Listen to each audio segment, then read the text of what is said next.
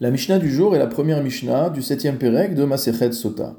Étant donné que nous avions vu dans la description du processus de traitement de la Sota au Bet Amikdash qu'il y avait notamment la lecture de la Parashat Sota, nous avions parlé exactement de quel texte il fallait lire. La Mishnah va en profiter pour discuter d'autres textes qui doivent être lus à d'autres occasions. Et l'une des questions qui se pose est la langue dans laquelle ces textes doivent être lus. Notre Mishnah nous enseigne Elu Nehemarin Bechol Lashon. Voici les textes qui peuvent être dits dans n'importe quelle langue. Parashat Sota, la paracha de la femme Sota, ou Maaser, l'acte de confession qui est fait lors de l'offrande du Maaser, la lecture du Kriyat Shema, Utfila, la, c'est-à-dire la Hamida, ou Birkat Amazon, la bracha qu'on fait après avoir mangé, ou Shvuat Aedut, le serment de témoignage, ou Shvuat Apikadon, et le serment qui est fait en rapport avec un objet déposé en gage. Donc nous allons revenir sur, sur chacun des points. Le premier texte qui est cité par la Mishnah est celui de la femme Sota, et le Barthénora se pose donc la question de savoir d'où apprend-on qu'on peut dire la parashat sota dans n'importe quelle langue. Il nous explique, dirtiv, comme il est écrit dans Bamidbar au Perekhe, Ve'amar el haïsha, et il dira à la femme.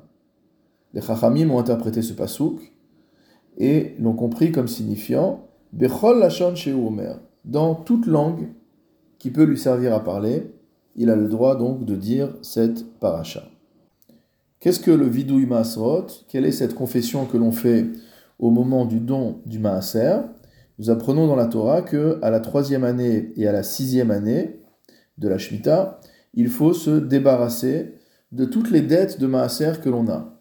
Donc on ne payait pas forcément son maaser au moment même où on récoltait, et donc il y avait un moment auquel on devait se débarrasser du maaser, c'est la troisième année et la sixième année. Il s'agit aussi bien du maaser rishon, qui est destiné aux Lévi'im, que du maaser sheni qu'on devait manger à Yerushalayim, ou que du maaser ani qui devait être donné aux pauvres. Si on ne s'est pas débarrassé de ces maaserot et qu'on est arrivé à la fête de Pessah de l'année suivante, c'est-à-dire le Pessah de la quatrième année ou le Pessah de l'année de la Shemitah, alors on doit véritablement détruire ce qui reste de maaser. Et après avoir fait le biour des maaserot, après s'être débarrassé des maaserot, on faisait une sorte de confession au Beth Amikdash, à Mincha du dernier Yom Tov de Pessah, donc de la quatrième ou de la septième année, comme c'est enseigné dans, euh, dans la parachat Kitavo, Kitechale un kol maaser tevuatecha, quand tu finiras de dîmer la dîme de ta récolte, Bashana Shlishit, la troisième année, Venatata la Lévi, la guerre, Veliatom, Velalmana, tu donneras au Lévi, tu donneras à l'étranger, tu donneras à l'orphelin, à la veuve. Et à ce moment-là, qu'est-ce qu'il faudra faire? Ve'amarta lifna tu diras devant l'Éternel ton Dieu, Biarti akodesh midabait, j'ai supprimé tout ce qui était saint de la maison, Vegam netativ la Lévi, et je l'ai donné au Lévi, etc., etc. Asiti kechol asher tzivitani, j'ai fait tout ce que tu m'as demandé. Et à ce moment-là, on formulait une prière, Hashkifa mimion kochecha minashamaim uvarech et amecha et Israël. Regarde depuis ta sainte résidence, depuis le ciel, et bénis ton peuple, bénis Israël. C'est ce texte-là qu'on appelle le vidouille maaser. Et le Barthénora nous dit à nouveau qu'étant donné qu'il est écrit Vea Marta, tu diras, les Chachamim font la même dracha, Omer Bechol Hashon Il peut dire cela dans la langue qu'il désire.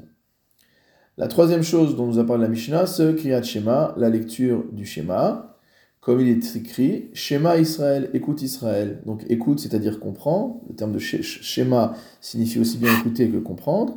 Et donc toute langue que tu peux entendre, toute langue que tu peux comprendre, est valable pour la lecture du schéma. On a parlé ensuite de Tfila.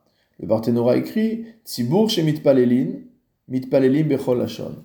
Que lorsque un minyan prie, il peut prier dans n'importe quelle langue. Aval yachid mitpalel kodesh. Mais que s'il s'agit d'un individu qui prie seul, sans minyan, il est forcé de prier en lachon Kodesh. La raison du fait qu'il soit permis de prier en toute langue est que l'essentiel dans la prière, dans la prière est la kavana du cœur et l'intention du cœur, et donc il faut comprendre les mots que l'on prononce. Ou Birkat Amazon, on a parlé ensuite du Birkat Amazon, de la bénédiction que l'on fait après avoir mangé.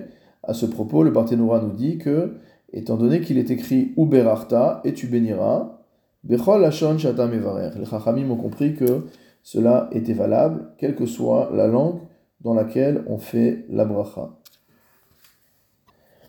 Enfin, la Mishnah s'est conclue sur deux types de serments. Le premier serment, c'est Shvuat Edut. Si jamais quelqu'un demande à son prochain de venir témoigner et que ce dernier répond qu'il ne connaît rien à l'affaire, qu'il ne peut pas témoigner, il va devoir jurer pour ne pas avoir à témoigner. Le deuxième serment dont on parle, c'est la Shvuat Apikadon, c'est le serment qu'on fait concernant un gage. Il s'agit d'une personne qui vient réclamer à son prochain un gage qu'il a déposé chez lui dans le cadre d'une dette. Il veut maintenant récupérer le gage qu'il avait mis chez lui en dépôt, et l'autre répond qu'il n'a jamais reçu un tel gage, ou que ce gage n'est plus chez lui, etc. Dans ce cas-là, il devra faire une chevoie, un serment, et également offrir un korban pour avoir fait ce serment. D'où apprend-on que cela peut être fait dans toute langue? Car à propos de la chevoie taïdout, il est écrit Vesham'a kol Allah il entendra une voix de serment, et donc ici aussi les chachamim font la dracha, bechol lashon shata shomea, dans toute langue que tu peux entendre, que tu peux comprendre. Et pour enfin la shvuat apikadon, le serment qui est fait dans le cas où on nie avoir chez soi un objet qui a été remis en dépôt, alors on l'apprend par xerashava de la shvoa euh, de la d'Aedut, puisqu'il est marqué euh, Techeta, dans les deux, dans les deux textes, il a marqué le mot Techeta, Nefesh ki Techeta, Veshama kol et dans l'autre, il y a marqué également le terme de Techeta, donc on fait une Xerashava, et on dit de la même manière que pour la Shvuat Taedut, il faut, euh, on peut faire le serment dans n'importe quelle langue, de la même manière, pour la Shvuat Apikadon, on pourra également faire le serment dans n'importe quelle langue.